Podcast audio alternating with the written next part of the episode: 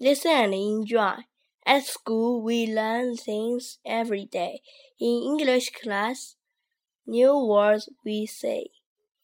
At school, we count from 1 to 10. In maths, we add, then add again.